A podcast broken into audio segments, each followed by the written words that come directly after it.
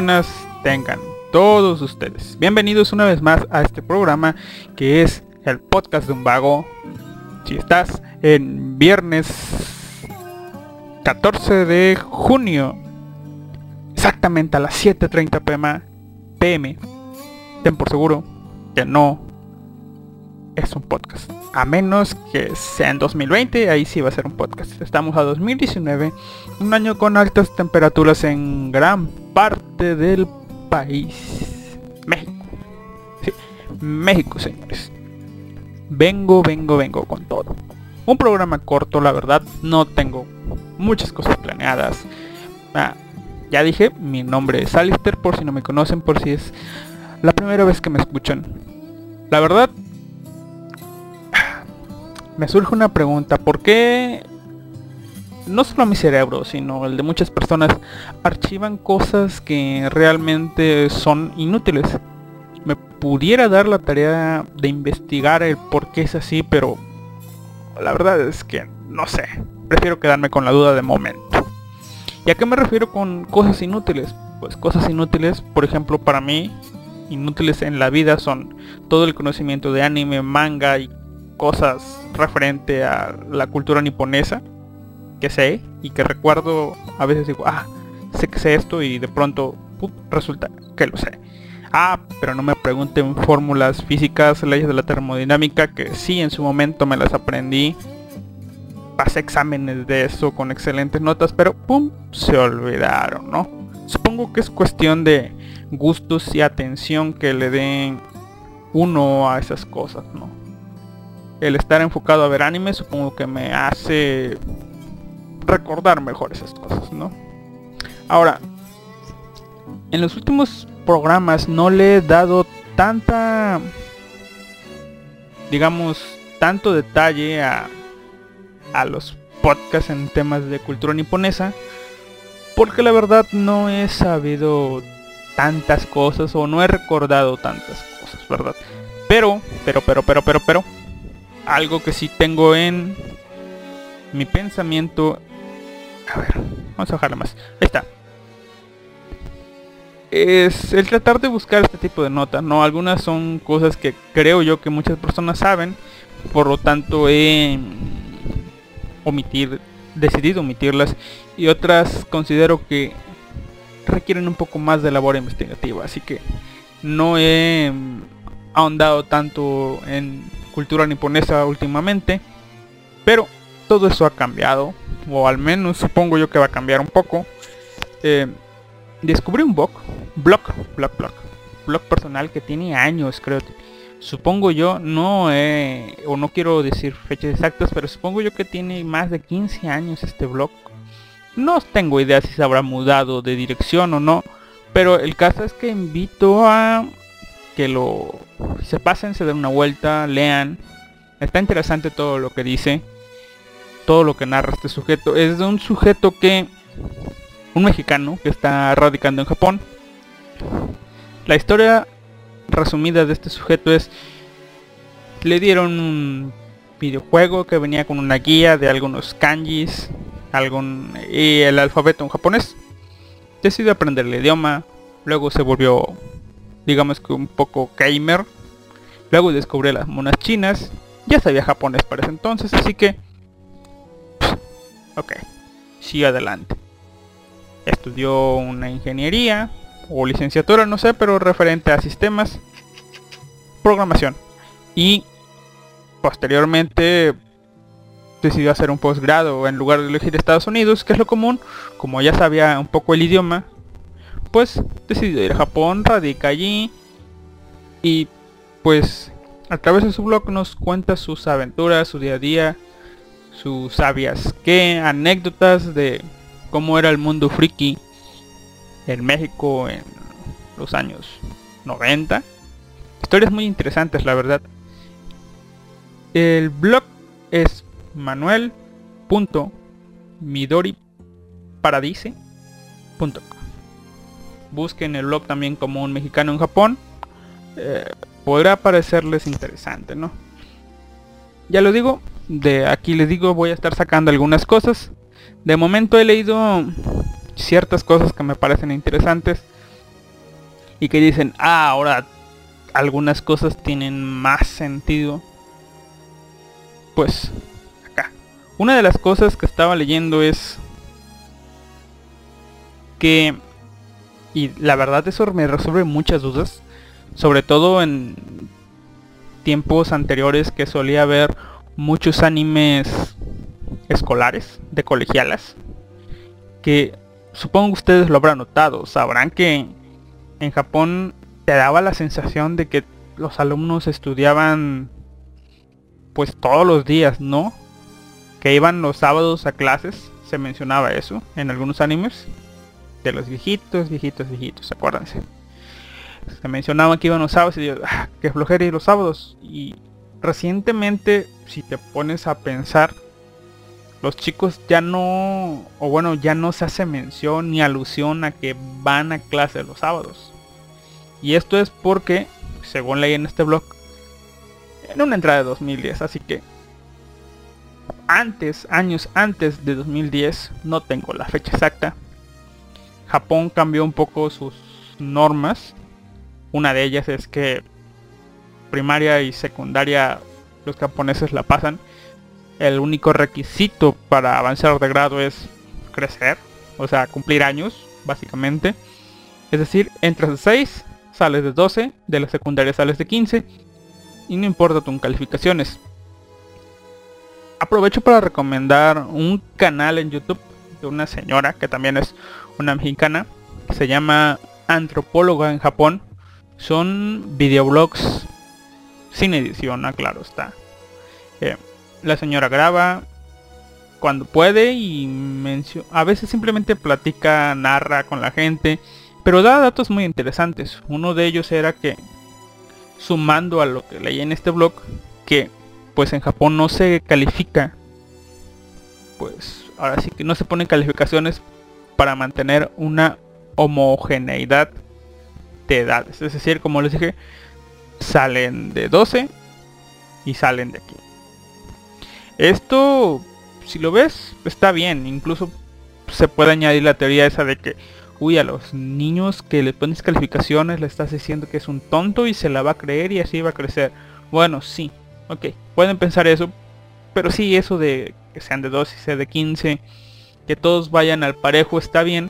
Pero el problema que causa es que, tal como narra este sujeto, que las personas salen menos preparadas y tienen que ir a esas escuelas vespertinas o nocturnas para nivelarse y digamos que todo esto se ve ya en lo que es la preparatoria incluso a veces en eh, en lo que es secundaria toman cursos para nivelarse entrar a preparatoria y en preparatoria ya se están quemando los sesos para entrar a buenas universidades. Incluso cuando están en universidades tienen que tomar cursos extras para poder pasar a la universidad. Lo que narra este sujeto es que incluso las empresas que ya contratan a los estudiantes, por ahí de abril, dedican seis meses o un año para capacitar a sus, a sus bueno a sus nuevos reclutas para que pues ahora sí que aprendan lo que tuvieron que aprender en universidades ok o sea cosas buenas cosas malas con este nuevo sistema ya les ¿a qué iba? así ah, bueno el chiste es que Sí, incluso lo vemos en los animes recientes, eso de ir a una escuela aparte de la escuela, una academia, como se lo suele, suele mencionar en las traducciones, una academia privada para nivelarse, para entrar a la universidad o sobrellevar bien la preparatoria. Por caso, pues, de serie de temporada ahorita, Bokuben, en los últimos capítulos hemos visto que el protagonista va a una academia a estudiar. Y casos como esos hay en muchos animes, ¿no? Ahora, nos íbamos al reflejo, todo esto empezó porque ya no van los sábados, ¿verdad? Como les dije, si se le pusieron atención a los animes que han visto o si no han visto y planean ver en un futuro, animes, pues digamos que antiguos, pre-2010, sobre todo animes e historias basadas, animes con mangas o novelas ligeras basadas en esa época, o sea que salieron en esa época. Van a notar que sí, los alumnos van a clases en sábado, mínimo mediodía o simplemente pues van a la escuela, ¿no? Y en los animes más recientes, al menos yo he notado eso de que ya no iban los sábados. ¿Por qué? Porque en la misma serie te decían, no te decían, no, ya no vamos los sábados, sino que simplemente, oye, mañana es sábado, vamos a tal lugar o a tal lugar. Es decir, ya se veía que los japoneses usaban los fines de semana para salir con sus amigos. Y en animes anteriores se veía que simplemente los fines de semana van a esta actividad o a esta u otra del club. ¿Ok? Eso es algo curioso que salió leyendo este blog. Que como les digo, me resultó interesante y seguiré leyendo. Hay muchas que otras cosas. Una anécdota que ya cerré las páginas, así que no voy a ahondar mucho en el tema es de que en Japón en ciertas zonas el tamaño del busto de las mujeres está creciendo. Es decir, las japonesas están volviendo pechugonas. No me queda claro, pero según recuerdo alguna vez leí que en Japón, aunque están las tallas A, bueno, las copas A, B, C, D, E, E, J y demás, eh, pues digamos que... O sea, diablos, no sé por qué cerré. Sí, sí, cerré. ¿Saben qué? Las voy a volver a buscar. Bueno, a lo que iba. Que... ¿Dónde me quedé? Ah, sí, sí, sí, sí. Estábamos en que... No, eso no. Bueno, la cosa es que a los... Bueno, ah, sí, sí, ya recordé las tallas de copas en Japón. Aunque se miden con letras como en este lado del charco. Creo y me parece recordar que en Japón están las letras, pero los tamaños son más, digamos, chicos que los de acá. Es decir, lo que aquí es una copa B. No, no, no, no. Lo que aquí es una copa A, allá sería una copa B. Me parece que algo así funcionaba. Es decir, una chica de copa D, que acá que estaría super pachugona, allá sería muy relativamente normal. Más o menos, ¿ok? Pero, ¿a qué iba con esto? Ah, sí, sí, sí, que el busto de los japoneses ha aumentado. Y chicos, aquí viene y meten un poco de lo que es el cambio climático porque, según, pues lo que leí, que simplemente es un, un informe de una tienda de lencería. Así que es una tienda que vende sostenes. Tiene su información, sus grafiquitas. Que los la talla D va creciendo. Que es la más regular, digamos. Va creciendo en los últimos años. Dejen antes de cerrar. Para dar datos estadísticos. Según nos se va a dar ya. Es decir, las ventas de la Copa B es ya un poco antigua la nota. Supongo que se normalizó o sigue en crecimiento, no sé. Pero en 2015 la Copa B se vendía un 19.5% y para 2016, un año después, las ventas eran del solo 4.1%. Y ventas de la Copa C se mantienen. En contraparte, las ventas de la talla mayor de busto van en aumento. La Copa D se vendía un 24.8% y aumentó a un 25%. La Copa E se vendía en un 16.7 y aumentó a un 17.2. Y la Copa F se mantiene, es decir, no es mucho pues digamos que el aumento, pero va en aumento.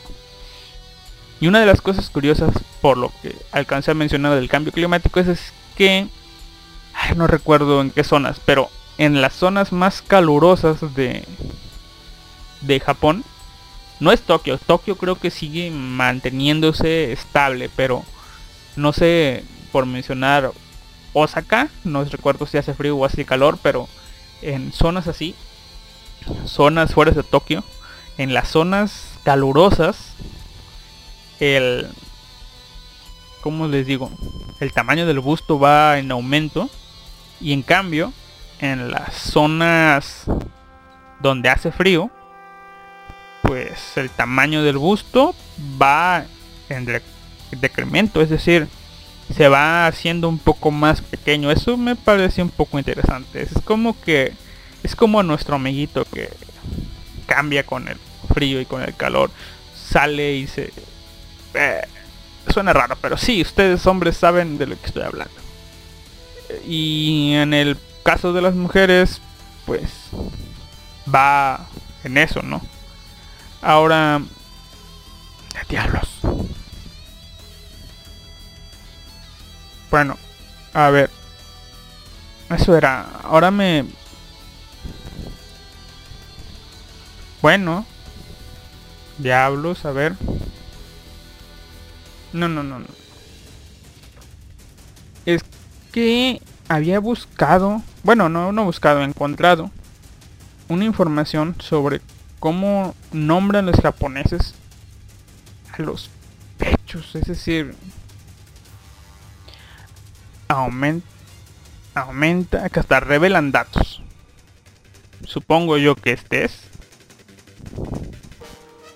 Revelan datos estadísticos. Es el nombre de la nota, así que ustedes pueden buscarla e informarse más. Revelan datos estadísticos de tallas y gustos por prefectura. Ok, es el dato, busquen. Pero aquí va. Lo que me pareció un poco interesante. Que los japoneses usan nombres para el tamaño de los pechos. Ya había escuchado estos términos, pero no sabía que se referían estrictamente asociándolo a un tamaño de copa de brasier. En japonés utilizan el tipo un tipo llamado Hinyu que significa senos pobres para referirse a la talla A o tallas menores. Hinyu. La copa B eh, se la nombra como pechos llamados Mune. Ese sí lo he escuchado más que son Munen, pero supongo que se refiere también a una palabra como sentimientos o algo así, no recuerdo. La copa C la nombran la palabra usada para la C es una palabra que empieza con C. Supongo que ustedes ya la saben. La palabra chichi. Sí, señores. La copa C. Acuérdense. Chichi es para la talla C. No, caso curioso porque así le dicen también a las sobres de la vaca. Pero bueno. Eh, para la talla D ya es lo que se llama Opai. Es, sí. Y son de los preferidos por los japoneses. La talla de el Opai. Luego está lo que es la Copa E, que son conocidos como Honyu o de pechos generosos. Honyu. Luego ya viene la talla F, una talla más grandecita, y se le conoce como pechos grandes o también pechos titánicos. En japonés es Gyeonyu. Y aquí ya podemos entrar pues al terreno de las idol gravure con pechos grandotes. De momento me viene a la mente a Aishinosaki. Espero que ustedes la conozcan, ¿no? Aishinosaki. Eh, mm, a mi parecer supongo yo que ya entra ahí. No soy tan fan como para saber el tamaño de sus pechos, pero supongo que ya entra. Y finalmente tenemos lo que es la talla G. Obviamente muy pocas japonesas entran en esa talla, pero estamos hablando ahorita de pechos pura y estrictamente naturales, nada de silicona, ¿eh? que son conocidos como Baku New, un término que podría expresarse como pechos explotando. Ya saben, esos pechos súper, súper grandes. Y saben que los pechos grandes, los Baku incluso vienen siendo una, un tag para buscar hentai. Y vamos a ver. supongo que eso es todo. Lo demás son datos estadísticos Y ya saben. Bueno. Em, luego de 25 minutos de estrictamente nada. Y donde al menos el clima aquí ya va siéndose un poco más estable. Es decir, tenía un poco de calor y me estaba ventilando con un abanico de mano. Porque obviamente si prendo el ventilador se oye un ruido feo de fondo. Ahora sí. Em, vamos comenzando con el tema. Obviamente escucharon el opening, vieron el título, ya saben lo que viene, ¿no? Por fin y al fin, seis meses después, no sé ni cuántos años después, son nueve, diez años después. Ok, diez años después de que salió al aire, eh, por fin me digné a verla seis meses después, después de que comencé a verla, me digné a terminar de ver Tuaru Kagaku no Raigo. Sí, señores, es el mini tema de hoy, por así decirlo. Eh, vamos comenzando, ¿ok? Tuaru Kagaku no Railgun es un spin-off de Tuaru Mayutsu no Index y tal como un spin-off le tenía esa no asco pero sí sentimiento de tampoco repulsión digamos que es eso pero en una medida súper mínima. Es decir estaba ahí. Me parece que son chicas lindas haciendo cosas de chicas lindas. Mi impresión era que simplemente era un anime que te contaba la misma historia que Index, temporada 1, vista desde el punto de Biribiri, más equivocado, no podría estar. Tal vez la temporada 2 me siga dando la impresión de que va a ser así, al menos la primera parte de la temporada 2 me sigue dando la impresión de que va a ser así. Pero al menos la temporada 1 me impresionó mucho el cómo se manejó la historia ah, ahí está la historia sigue siendo de ¿cómo es que se llama? Kazuma Kamachi si era? ¿dónde está? sigue siendo de sí Kazuma Kamachi eh, pero esta lo trabaja en formato manga Tuarokaku no Rengun es un spin-off de Index que se enfoca en la vida de Billy y sus amigas. Es, ¿Cómo se llama esta personita? Esta personita, personita odiosa. Tal vez ella es uno de los culpables de que no haya visto. Shirai Kuroku. La voz me me provoca una cierta molesta. Su actitud también, pero igual. También tenemos a Yuharu Kasaki y Saten Ruiko. La pobre de Sat. ¿Ok?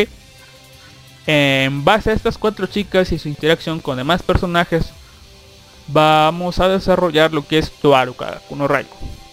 Como les dije, mi impresión era que simplemente era un punto de vista diferente de Index, lo cual me daba un ah, cierto, mm, no sé, cierto, pero sí me alejaba un poco de verla. Ahora, con el sabor de boca que me dejó, debo decir que no, al menos en lo posible, no juzgaré más a los spin-off de las series. No es que suele hacerlo mucho, pero viendo Sword Oratoria y viendo Railgun, me traen un buen sabor de boca. Es decir, me extienden el mundo de manera muy buena. Así que recomiendo ambos animes.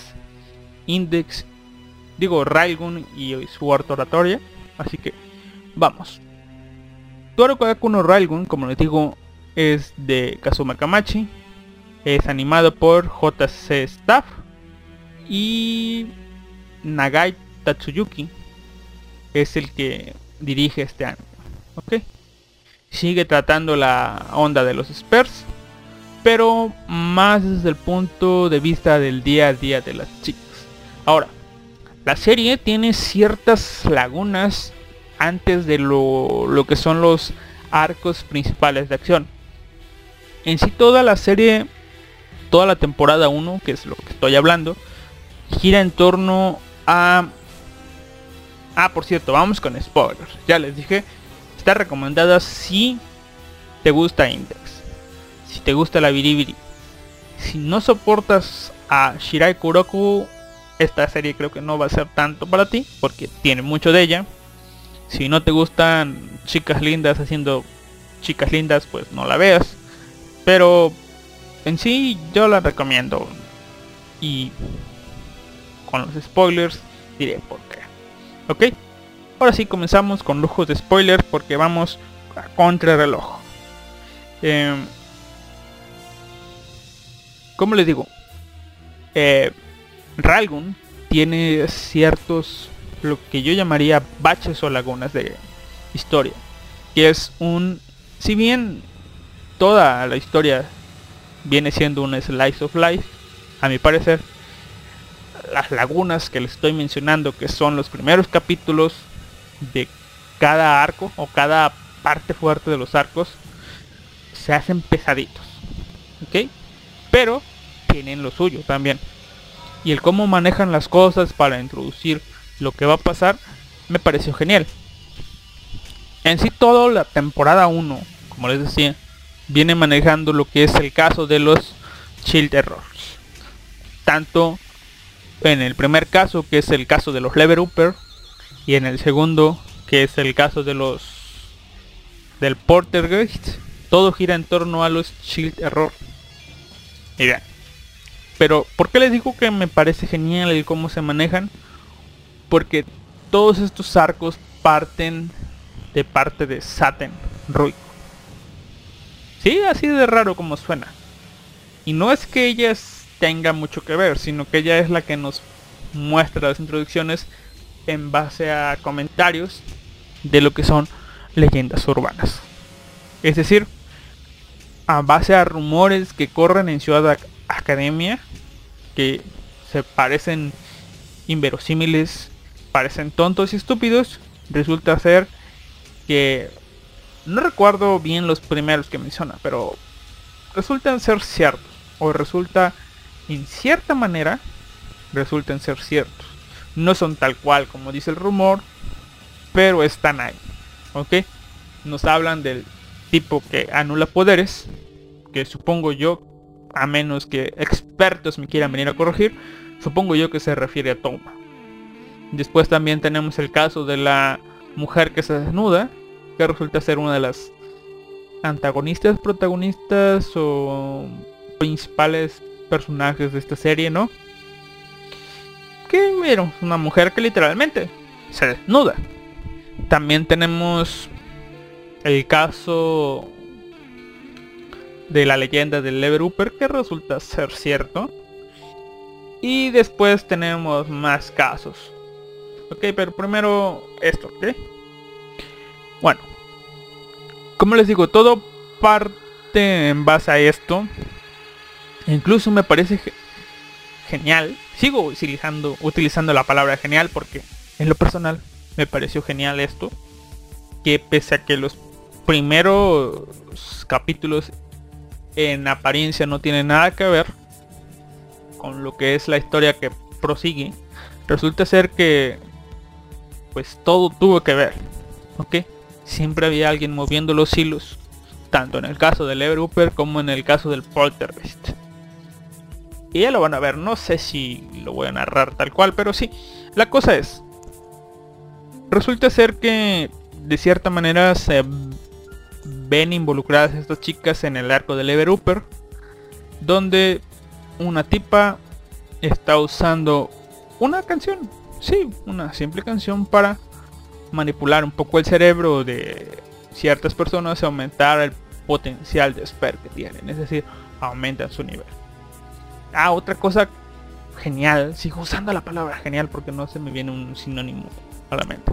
Ok, pero algo bueno que tiene Railgun es que al menos si no conoces mucho de Index, o supongo yo que para las personas que vieron Index se querían más y no habían leído la novela, Railgun nos ayudó, ¿por qué?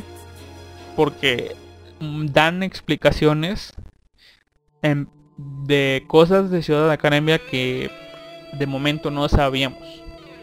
Cosas como la habilidad, cosas de los niveles y demás. ¿Ok? Dan explicaciones e incluso a cada rato te están explicando que es una realidad personal. Y bueno. En fin, para no hacer el cuento largo. Resulta que todo el arco del Everuper simplemente fue una... Incluso los primeros capítulos, les digo, fueron personajes que usaban el Everuper. Y una doctora llamada... Ah, ¿Cómo se llamaba? Vamos a ver. Kiyama Harumi estaba usando el arco, bueno, estaba usando el Everuper para reunir, mm, digamos, a mí me pareció una especie de... Y aquí es algo que no me queda claro.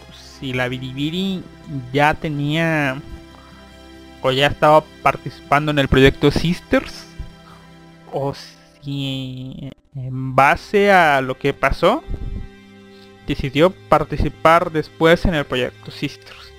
¿Por qué? Porque básicamente todo está ocurriendo porque varios tipos de Ciudad Academia quieren crear un nivel 6. Recordemos que en Ciudad Academia están los nivel 0, que no tienen poderes, Toma es uno de ellos, Saten es otro, los nivel 1, que supongo yo que muestran mínimo un potencial para seguir creciendo, los nivel 2 que pues ahí los tienen, los nivel 3 que creo que son las personas que ya manejan un poco sus poderes y los nivel 4 que son los que ya dominan en cierta forma sus poderes y los nivel 5 pues ya son pocos 7 creo 7 8 no recuerdo que son los que tienen un grado de maestría muy alta la cosa es que quieren crear un nivel 6 no Ahora, como les digo, esta tipa Kiyama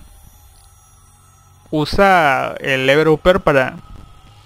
Kiyama Harum, sí. Usa el Lever Upper para querer rescatar a sus estudiantes. Que ella misma había hecho, sin saber, claro está. Los había hecho quedar en coma. Los quería despertar y ella quería usar el Lever Upper como una gran red neuronal, si se puede decir así, porque son de una red de personas, para hacer cálculos, cómputos y salvar a sus pequeños estudiantines. ¿Ok? Todo va muy rápido, ¿no? Les digo. Todo es slice of life. Se ve incluso... Ah, pude ver otra cara de Vidi que no había visto, ¿no? Ahora me cae mejor. Ahora entiendo por qué a Animaker y a otras personas cosa rara que pasó. Tengo mi celular con la pantalla encendida para checar si alguien de casualidad entra al chat y se activó el Google. Pero bueno. Por si se escuchó algo de Minnie Mouse. Eh, fue el celular, no fui yo. Ahora sí. Como les decía, puedo entender ahora por qué personas como Animaker u otros de la Japanex adoran a Bilibili. ¿Por qué? Porque se vieron Ralgun varias veces, supongo yo. Y como les digo, si no les cae bien Bitibiti de momento, vean Ralgun, si es que quieren, claro está. Y supongo yo que les va a caer un poco mejor, van a comprender un poco mejor su personalidad, su actitud y el cómo es ella. Obviamente pues, sigue siendo una sundere, pero vemos que es una buena tipa, que sigue teniendo esos valores de protagonista japonés de hacer lo correcto, luchar por el bien y quedarse con la duda de si hizo bien, de si hizo bien o si hizo mal y tratar de solucionar las cosas, aunque vayan contra la ley, pero bueno, la cosa es Harumi termina fallando en su experimento, termina creándose una especie de efecto gigante con la energía de los Spurs a lo que Biribiri termina sometiendo a este a este tipo de ente que en mi nulo conocimiento de Index sería como una especie de Kazakiri. Es decir, una especie de... Sí, es como una especie de Kazakiri. Kazakiri se formó con la realidad personal de varios experts, bueno, de todos los experts de Ciudad Academia y tomó mente propia. Y acá, en estos 10 niños, siendo pues prueba de experimentos. No, no, no, no, no, perdón. Los 10 niños no. Los chicos o las personas que usaron el level upper formaron esta cosa, ¿no? Y me parece que es una cosa más o menos igual. Pero bueno, Bilibili termina resolviendo el caso del level upper. Todo aparentemente, pues, termina bien. La chica mala termina siendo encarcelada. Ella revela, bueno, supongo que es elemento de trama. Se le revela a Biribiri por qué Harumi hizo todo esto y ella dice, wow, te entiendo. todo lo que pasó, todo lo que pasaste, pero así no sé las cosas. Y termina el arco. Después viene el arco del póster Poltergeist. No sin antes meter un arco de unos matones llamados Skill Out. Que, como les digo, todo viene girando en torno a el arco fuerte. Digamos que los primeros episodios de... Sí, fueron los primeros episodios de, de Railgun. Todo lo que pasó fueron resultado de que esta tipa Harumi estaba esparciendo el Everuper a las personas. Y la parte del skill out y lo que pasaba era porque una tipa, nuestro próximo enemigo, seguía jalando los hilos para hacerlo del arco Poltergeist. Que ya llegaremos a eso ahorita. Quiero recalcar algo, ¿ok? entre estos capítulos hay lo que yo llamo una laguna que vendría siendo tanto así como el capítulo de la playa, si lo podemos llamar así, que es simplemente fanservice y ver a las chicas en traje de baño, pero algo que tengo que reconocer de este capítulo que pese a que es obviamente de de fanservice, si prestan atención, no sé por qué diablos presta atención a eso, el trabajo y el manejo de la banda sonora que usan ahí, obviamente no es tan genial, ¿verdad? Pero el manejo de la banda sonora que manejan en ese capítulo en especial es simplemente de un maestro, es genial, o sea, cambian de situaciones porque es un fanservice, es decir, te van a a bombardear con fanservice, pero cada escena tiene diferente banda sonora que va acorde a lo que estás viendo y eh, me pareció bien. Me pareció, pues digamos que es pues, algo diferente. Al menos me están dando fanservice con bonita banda sonora, así que, bueno, no bonita, banda sonora acorde. Y ¿a qué iba con todo esto? Ah, sí. Acabamos el arco del Everuper, Biribiri, pues resolvió los problemas. Y después vamos a seguir con el arco de del poltergeist, el arco del poltergeist, donde conocemos a una nueva chica que se llama Harue Eri, si no mal recuerdo, que va a ser la nueva compañera de cuarto de Uiharu. ¿Ok? Ella resulta ser una telépata nivel 2 y a su llegada comienzan a ocurrir actos de poltergeist que igual se nos explica de manera de que es como un descontrol del subconsciente de las realidades personales que empiezan a actuar por sí solas y provocan ahora sí que un poltergeist. La cosa es que este poltergeist va afectando a varias personas es decir personas con habilidades similares, es decir, telépatas o personas que controlan la electricidad, van resonando y ¡pum! hacen una especie de, un pequeño terremoto, poltergeist. Y el temor es que si se expande lo suficiente, va a terminar destruyendo la ciudad. Pero ya saben, si de pronto un tipo guapo y rico se muda a la ciudad y de pronto aparece un tipo bien portado que la hace de héroe, ¿de quién vas a sospechar? Pues exactamente pasa esto. Harueri llega al distrito y comienzan a aparecer casos de poltergeist. Anteriormente los casos de poltergeist se habían reportado en el distrito donde Eri solía vivir. Eri se cambió de, de distrito y dejaron de pasar allá, comenzaron a pasar acá, empezaron a atar cabos y oh, Eri puede ser la culpable.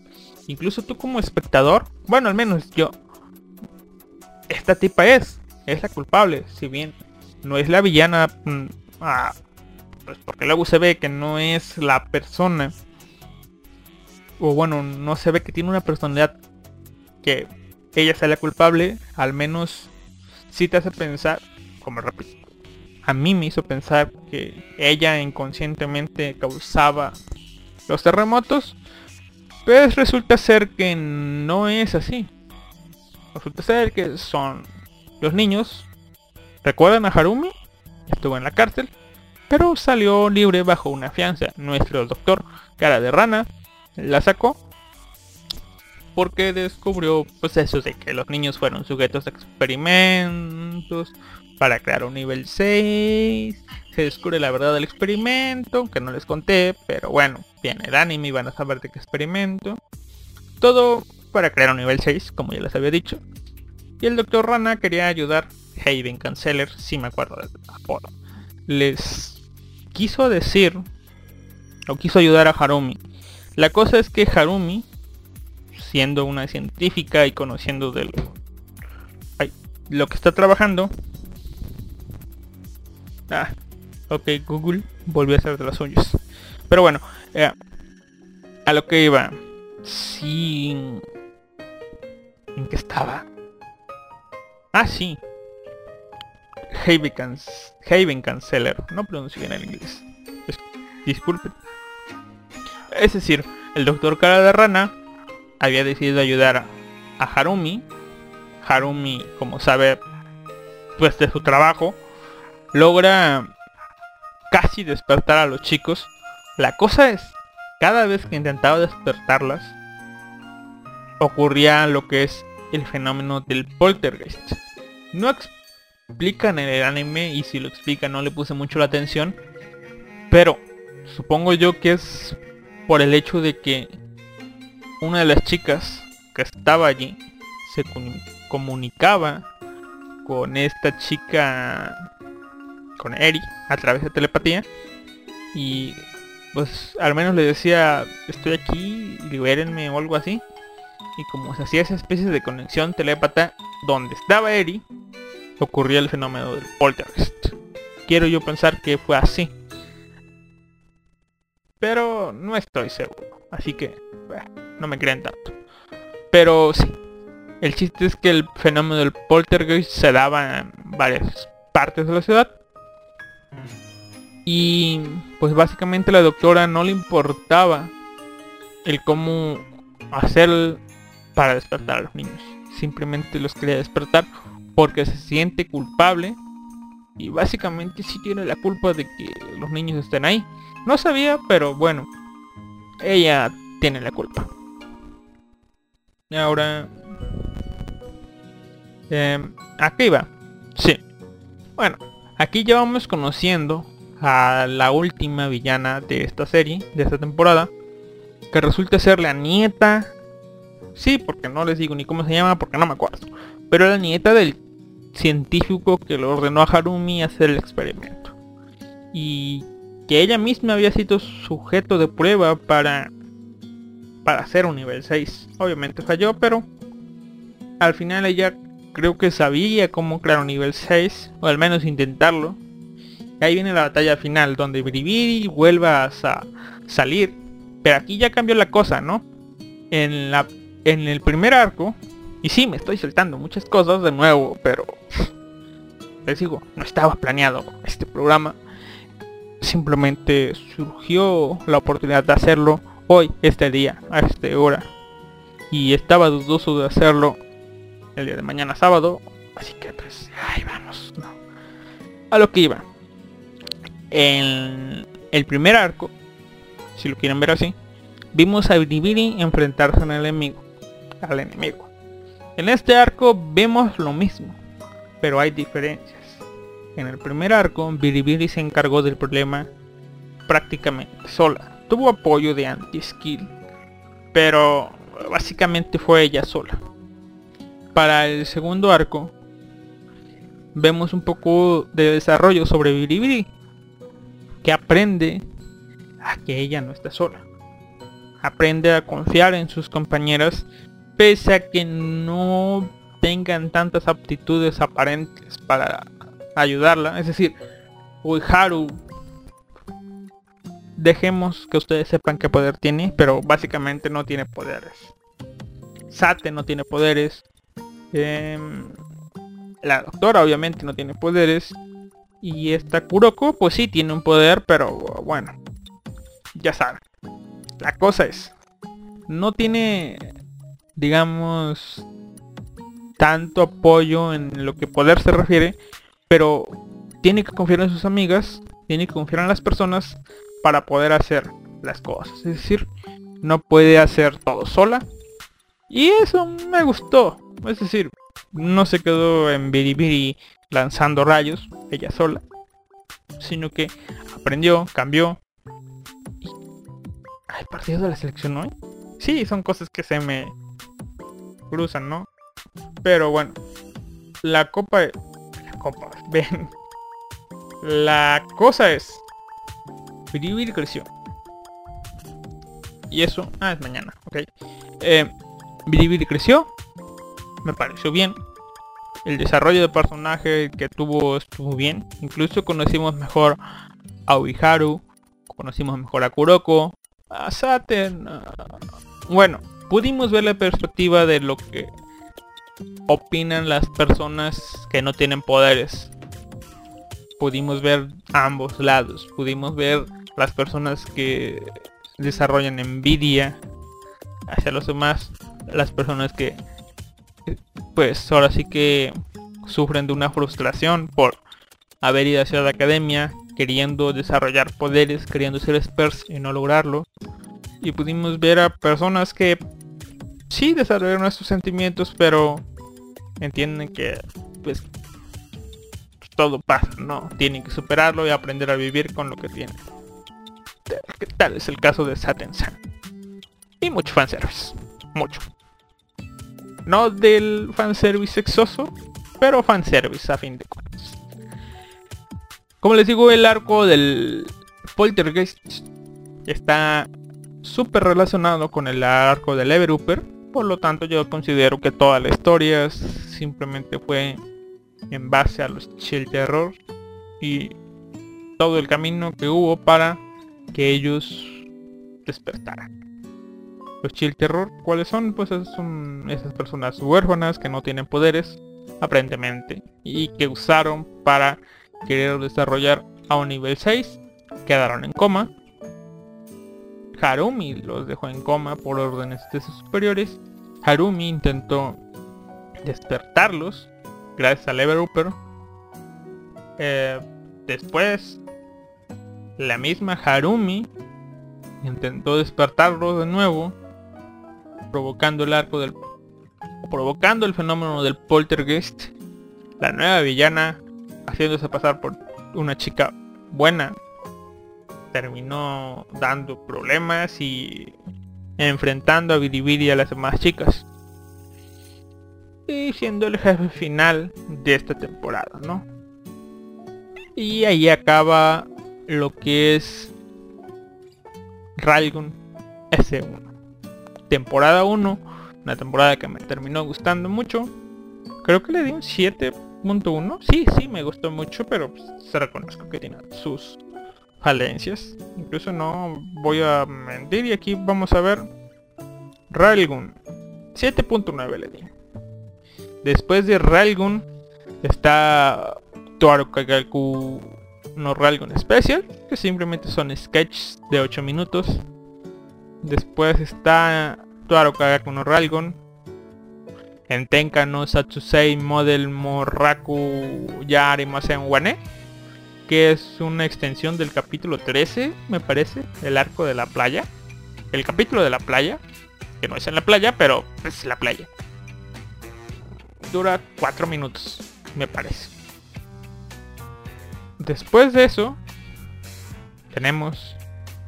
Yo lo califique con un 9 porque me pareció genial a mi gusto. Ustedes díganme loco, pero bueno, son mis gustos. Una ova que se llama en páginas piteras está como Tuaro Kagaku no Ralgo Nova X. Pero bueno, su nombre es Toaru Kagaku no Ralgun Misaka-san Waima Chumoku no mató de su cara. Y este arco, bueno, es sí pueden llamarlo mini arco si quieren, esta mini historia de 34 minutos. Se desarrolla después del incidente del Ever Upper. De nuevo continuamos con el mismo formato, una leyenda urbana. Eh, las chicas dicen que eso no pasa. Y después termina siendo verdad. No de la manera en que la leyenda es, pero bueno. Me pareció muy buena esta ova, la verdad. Yo creí que iba a ser una ova de fanservice. Pero la verdad está bueno. Presenta una historia desarrollada para una ova. Está muy buena. Se llama someone's watching, es decir, alguien. En resumen es que Biribiri siente que alguien le observa, siente unos especie de calambritos en la espalda y tiene la sensación de que alguien la mira. Va sintiendo esto varias veces, ¿no? Por más que intente ignorarlo, siente ella que alguien la está viendo. Incluso hay reportes de que sí, efectivamente, otras personas sienten que alguien las mira. Siente que alguien las ve por la espalda, pero cuando ellos voltean, no hay nadie. Y después viene lo de la leyenda urbana, que es básicamente lo mismo. La sensación de que alguien nos mira, las personas voltean y no hay nadie. Tal es el grado de esta sensación que de un momento a otro las personas deciden recluirse en su cuarto. Pero, ¿qué creen? Aunque están en su cuarto, sienten esa presencia. Sienten que ese alguien está allí, del otro lado de la puerta de su cuarto, esperando que abra. De pronto, la persona que se siente observada mira a través de pues ahora sí que eh, la chapa de la puerta y lo único que ve es un ojo. Chan, chan, chan, chan. La verdad me parece bien el ambiente. Es como una... Es una india urbana, como tipo creepypasta. Y en base a esto se desarrolla la, la historia. Está muy... Muy buena a mi parecer. Mm, si deciden ver Railgun.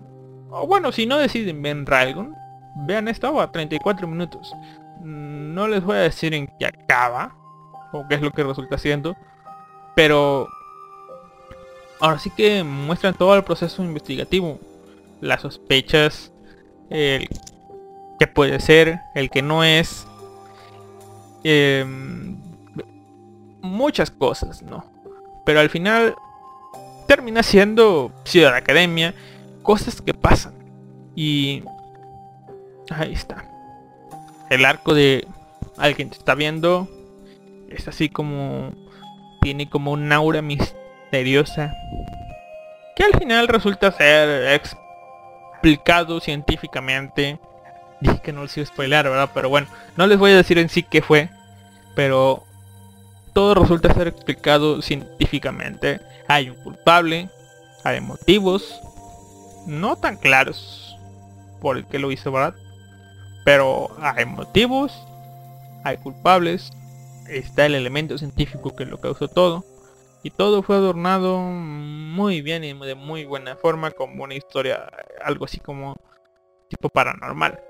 Logramos ver que estos tipos de judgment, o no sé cómo se pronuncia, pero juicio en inglés, hacen su trabajo como se debe. Y de nuevo vemos que las chicas trabajando en equipo pueden, pues ahora sí que resolver estos problemas.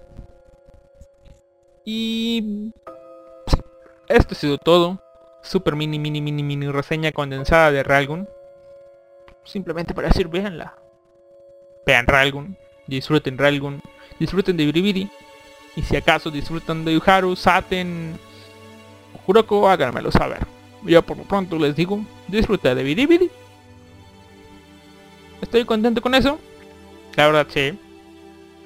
Ah les dijera veanla en alguna página acá, acá y eso y eso, pero eh, si quieren buscar un buen fansub, yo me vi esta serie de un fansub llamado Mabushi. Mabushi fansub. Un fansub español, tiene toda la serie, al menos la temporada 1, los especiales, la OVA, el mini especial, toda la serie completa, openings, endings, completos, aparte, separados, openings sin créditos, todo bien.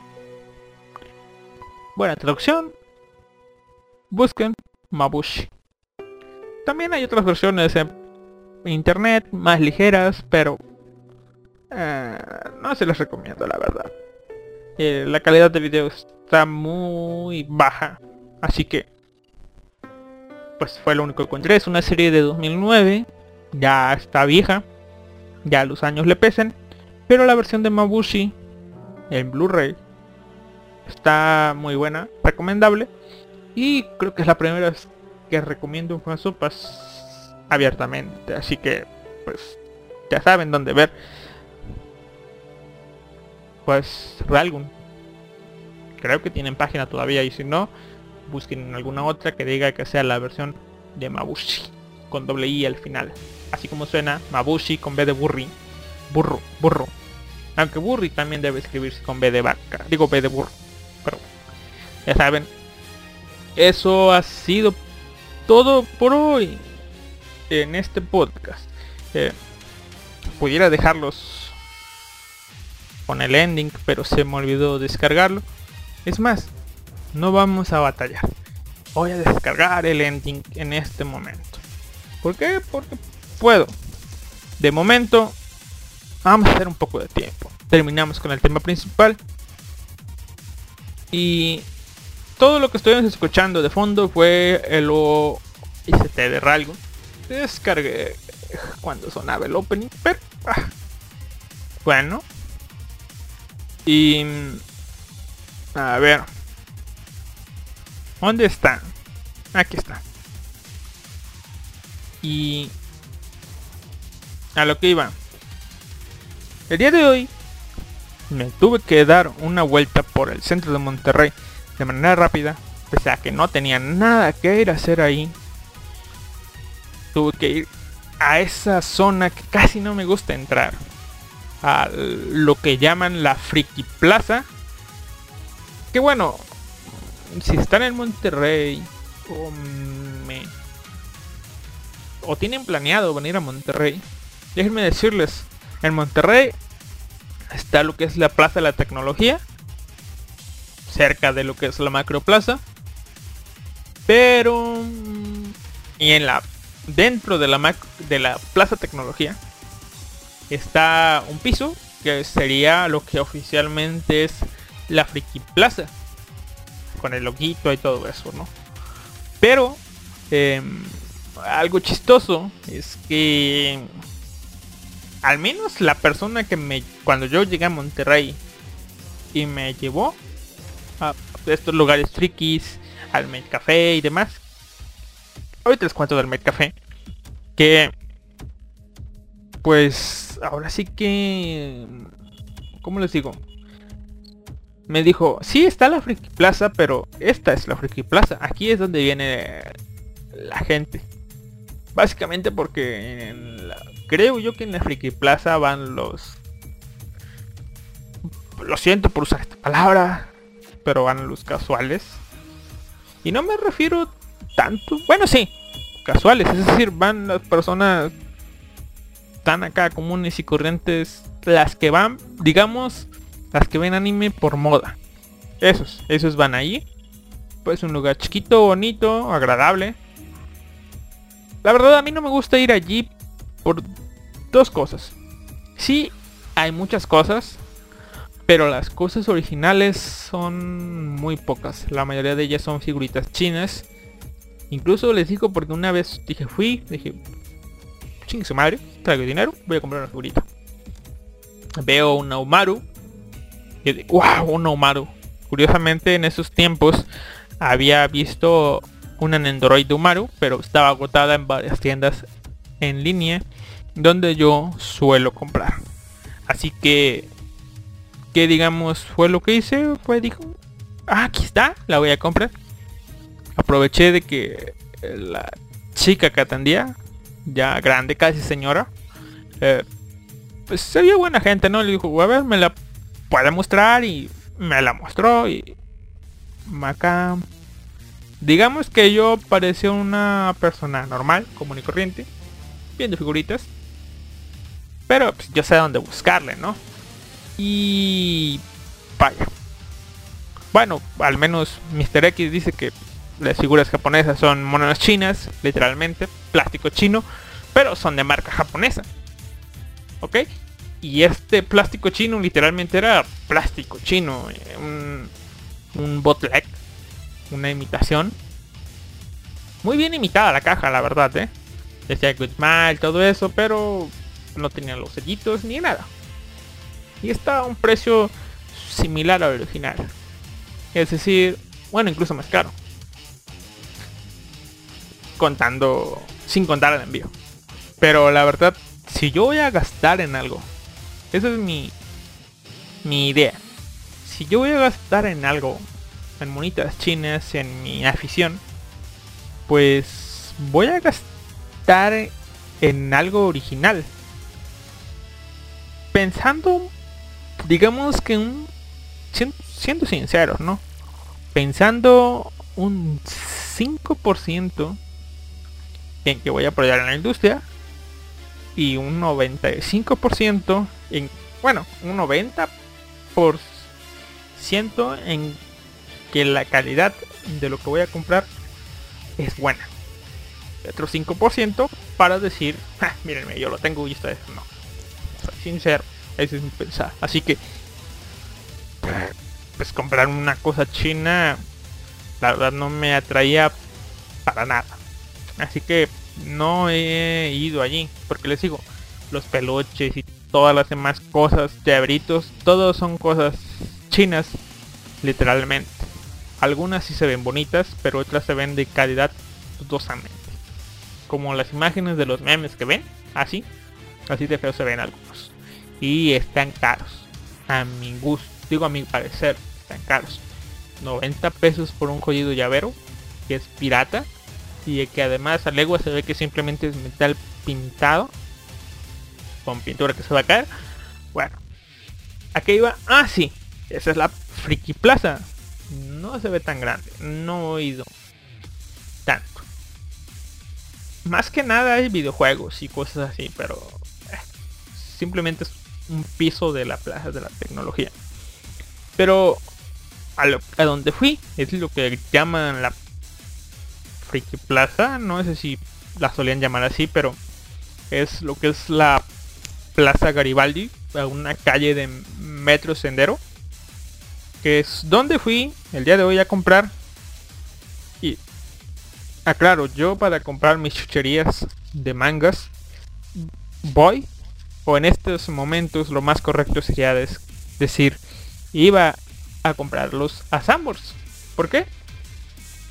Porque no tenía que hacer esa desviación de bajarme una estación antes del metro y después o bien regresar al metro o caminar un lo de una estación del metro a lo que es el centro donde está el cine donde está pues donde están las cosas donde suelo ir no Y ahí está el Sambors. Así que pues, compraban el Sambors. Aparte de otra mala experiencia que tuve con una tienda de manga. Yo por querer apoyar a las empresas, resulta ser que empresas mexicanas emprendedoras que deciden traer manga legal, que está cerca de lo que es la Friki Plaza, pero en otro edificio, decidí digo, esto se ve bien, compré varios mangas y al final resulta que me cobraron comisión como 20 o 40 pesos de comisión por pagar con tarjeta. Hágame usted el favor. Sí, después investigué un poco y resulta ser que el aparatito les cobraba a ellos. Que es como una terminal que se conecta al celular.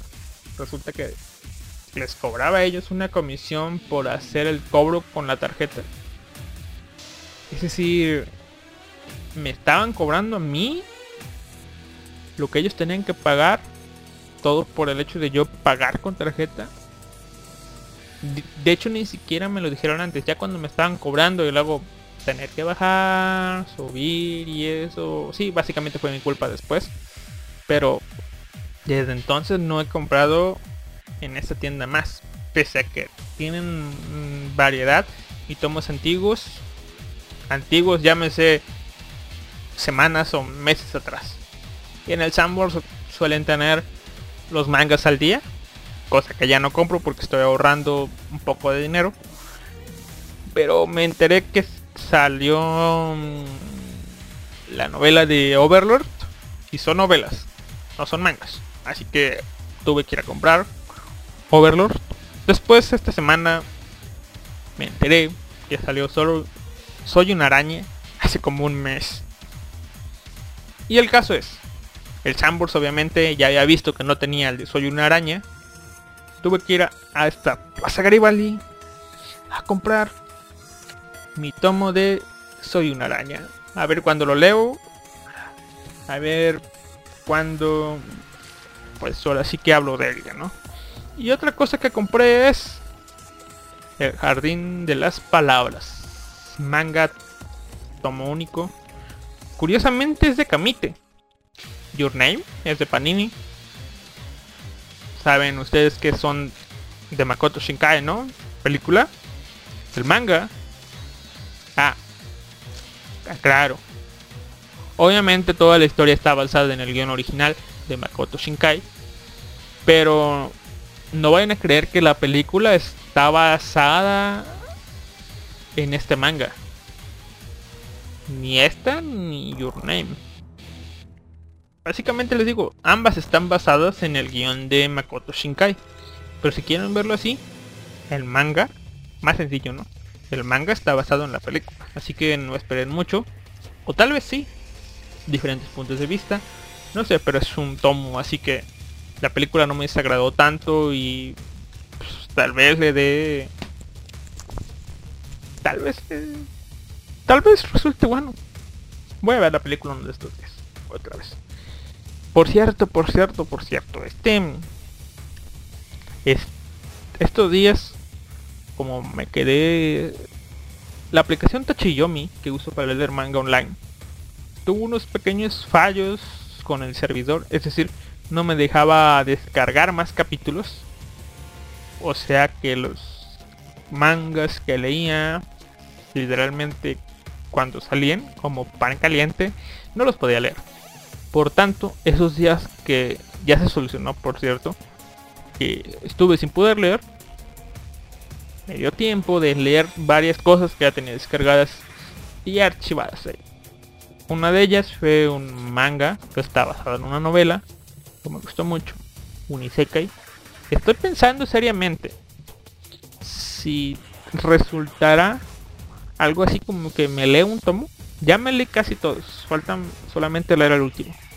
El 21. Me estaba preguntando si resultará práctico hacer lo que es un, una lectura del tomo 1. Es decir, yo leerlo y después ir reseñando la historia tomo por tomo, lo que pase. Pero no una reseña como las antes que igual no considero que son reseñas tal cual, pero básicamente sería así como les hablé ahorita del, de Railgun, que siento yo que no tuvo ni pies de cabeza, pero mencioné lo importante. Más o menos así, la verdad. Estoy muy tentado a hacer.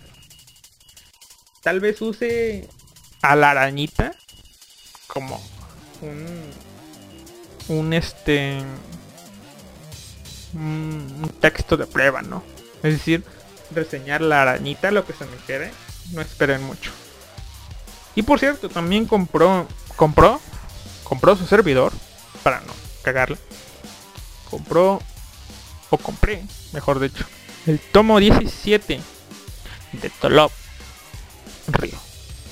Chicos, si no me falla la memoria, bueno, sí me falla, ¿ok? No estoy seguro si este mes o el mes que viene, al fin, acabaré mi sueño.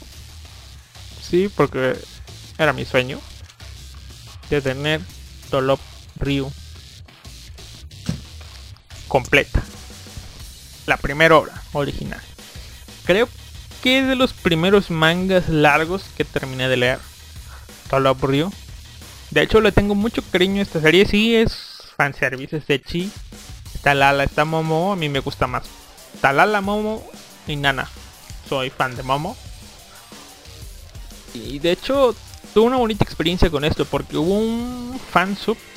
Scanlation, si lo quieren ver así que tuvo que creo no tengo idea bien que trabajó la serie semana a semana pero después se dedicó a trabajar directamente de raps de los tomos por lo tanto tengo mi edición digital de Tolop Rio lo más cuidadita que se puede es decir allí está súper bonita en algún lugar del disco duro no sé dónde está pero allí está una versión muy bonita, muy cuidada, bien traducida, bien redibujada. Y la historia me gusta. Soy fan de Tolop Ryu. Soy fan de Tolop Ryu Darkness. Tanto que como les he contado en programas anteriores, compré el databook. De hecho compré dos. Compré el databook y compré, no sé cómo se les diga, pero compré el Venus como mil y tantos pesos me costó con todo envío. Y ahí lo tengo, ya lo traje de mi casa. Ya está resguardado acá. El Tolop Ryu Darkness. No sé si cuente como Darkness, creo que sí. Pero el Venus, allí está. Super edición de colección. También tengo el databook. Y tanto era mi fanatismo que compré el manga del Darkness. Son los tomos que iban como 6 o 7 en japonés los tengo en casa de mis padres. Espero que no descubran dónde los tengo. Eh, porque será un poco raro explicarles eso. O bueno, si los descubren, espero que no lo ojen. Y bueno, también, como les digo, mi sueño era ese, tener todo el Ryu en físico. ¿Por qué? Por mi fanatismo, no será la mejor serie, pero era mi sueño y estoy a nada de cumplirlo este pequeño Alistair dice, una vez dijo, algún día voy a tener mi edición de Tolop Rio en mis manos completa. La verdad, en ese entonces el plan original era tener la edición española completa, porque era lo que había. Poco después, viendo la facilidad relativa con la que compré Tolop Rio Darkness, eh, pues dije mi colección va a ser de tomos japonés. Y después llegó el gran y poderoso Salvador Panini y trajo a nosotros la versión de toda la Así que tengo el tomo 17, son 18 tomos, solamente me faltan dos. Sí, me falta el tomo 14. Espero que no esté agotado. Porque eso cagaría un poco mi sueño de tener todo el completa. Pero Espero que no, como les digo. Cosa curiosa. Panini los da a todos en bolsita. Si acaso he descubierto solamente el volumen 1, pero todos los demás están perfectamente cuidados en su bolsita. Incluso se oye. Bolsita. Aquí está. Y bueno, esas fueron las compras que hice hoy. Tres mangas porque estoy ahorrando, como les digo. Igual, son como 500 pesos creo, casi 500, pero según yo estoy ahorrando. Me he saltado muchos tomos. Me está doliendo mucho estarme saltando tomos de Bungo Stray Dogs, tomos de Monster. Ah, por cierto, quiero creer yo que es por la falta de cuidado y desconocimiento y poca importancia que le da el servicio de Amazon a, a nuestras monas chinas. El pasado mes fue una campaña que se llama el Hot Sale, que parece ser que fue algo así como... Ah, me di cuenta que me estoy extendiendo mucho pese a que ya acabé del tema, pero bueno, la cosa es, el pasado fin de semana me di cuenta que fin de semana no, el pasado mes, digamos, estaba el Hot Sale que fue o es una campaña, no sé si de México o de del continente, donde páginas web, páginas, tiendas en línea, dejémoslo así, dan ofertas, algo así como el One Fin o el Black Friday, pero para tiendas en línea. Y es a fines de mayo. Y las tiendas ofrecían descuentos en productos. Yo ya tenía, pese a que les digo, estoy tratando de ahorrar, tenía cierto digamos, mm, necesidad, entre comillas, de comprar una batería externa. Bueno. Uh, uh, a ver. Ah. Esperen. Uh. Bueno, tenían la necesidad, como les decía, de comprar una batería externa. Si se preguntan por qué diablos me estoy tardando un poco, eh, me acabo de dar cuenta que no tengo mi bandita. Mi bandita para contar pasos. Ah, ya la encontré. Eh, pensé que se me había perdido. Es que ya se me perdió la versión 2. Compré la versión 3. Y bueno. Hace unas semanas se fue la luz en esta zona. Duró 20 tantas horas, como 30 horas sin energía eléctrica. No mucho problema. Mm, solo el hecho de que estuve sin celular a un rato.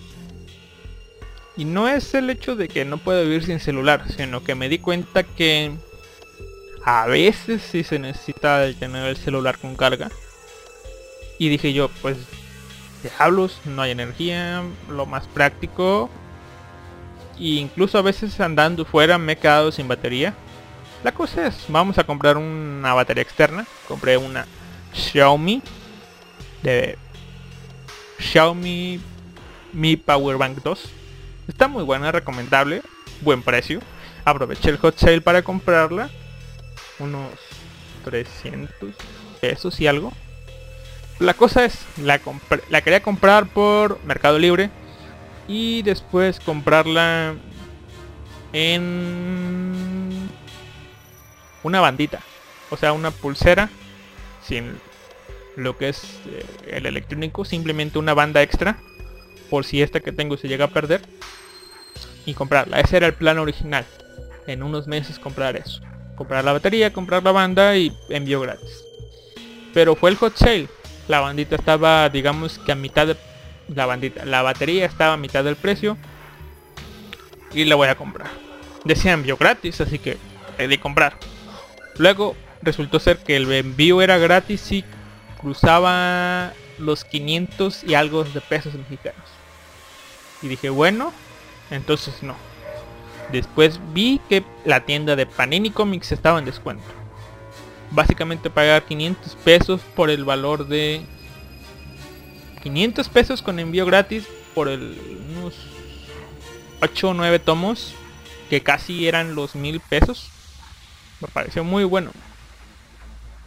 Pero luego recordé, o sea, voy a comprar mangas en lugar de la batería, que es algo que sí voy a usar. Y al final decidí comprar comprar en Amazon la batería. Comprar eh, lo que es unos tomos. El tomo de Monster y un tomo de... Mm, ah, ¿Qué cosa? Bueno, otro tomo, no importa. La cosa es, compré Monster porque... Ah, compré Toloprio también.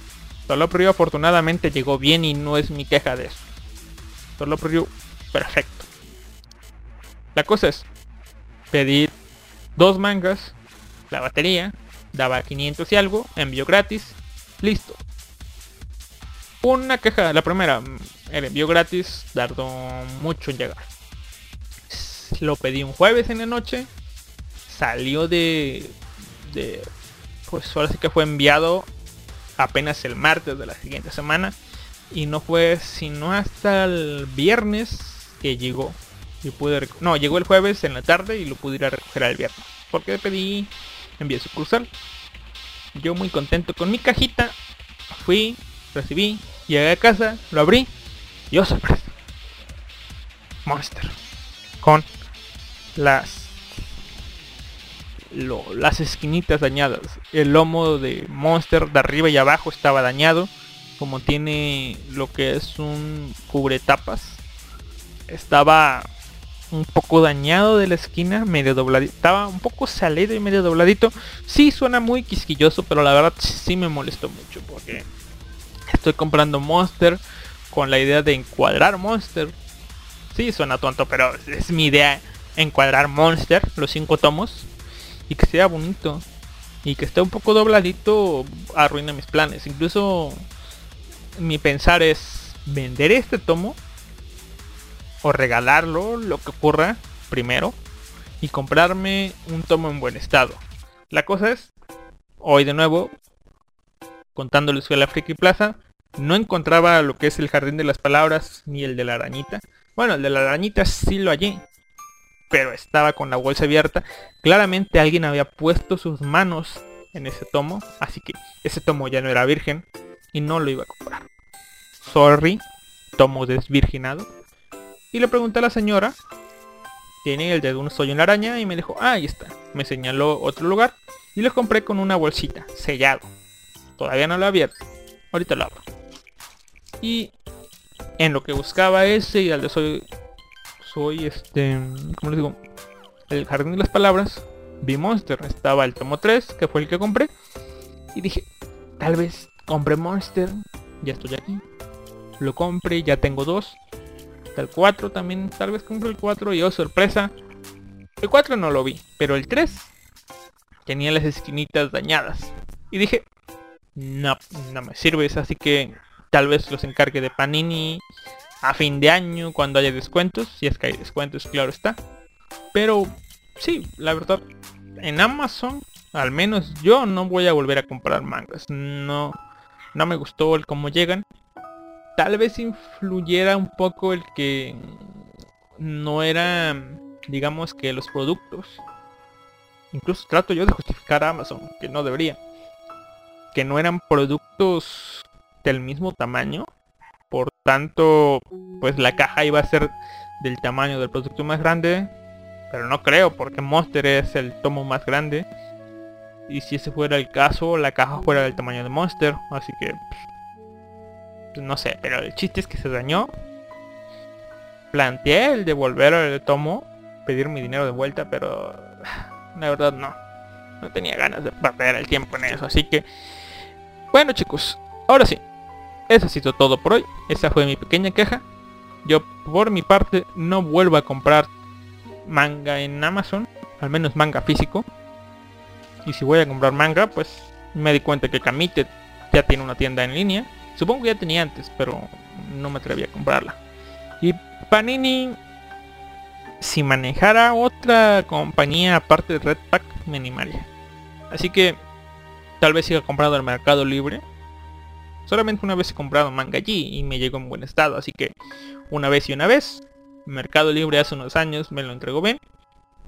Recuerdo eso, en buen estado, y eran más. Así que las probabilidades eran más o menores, no sé. Pero había más mangas, podían venir dañados y no, venían en buen estado. Y en mercado, en Amazon, pues una vez, igual. Y venía medio maltratadito. Así que, no Amazon.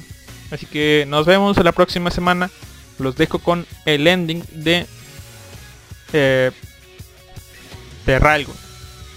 Quiero pensar que es el ending. No, no es el ending. Ah.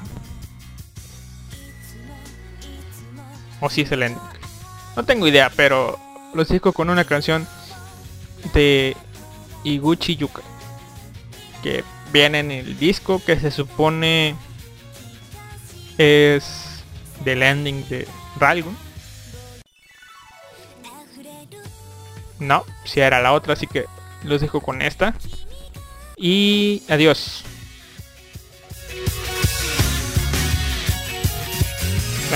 si es que hay alguien en la radio, se quedan con Kaiser y Animaker que vienen al programa de amor de los viernes. Ella no te ama. Si estás en podcast, obviamente no los vas a poder oír, pero te invito a que si no los conoces, vayas a buscar Japanex, el programa de Ella no te ama. Supongo, creo que el canal se llamaba Las preocupaciones del amor son ridículas para nosotros los otakus. Pero búsquenlo como Ella no te ama. Subido por Shadow Kaiser, podcast de la Japanex todos los viernes. Adiós.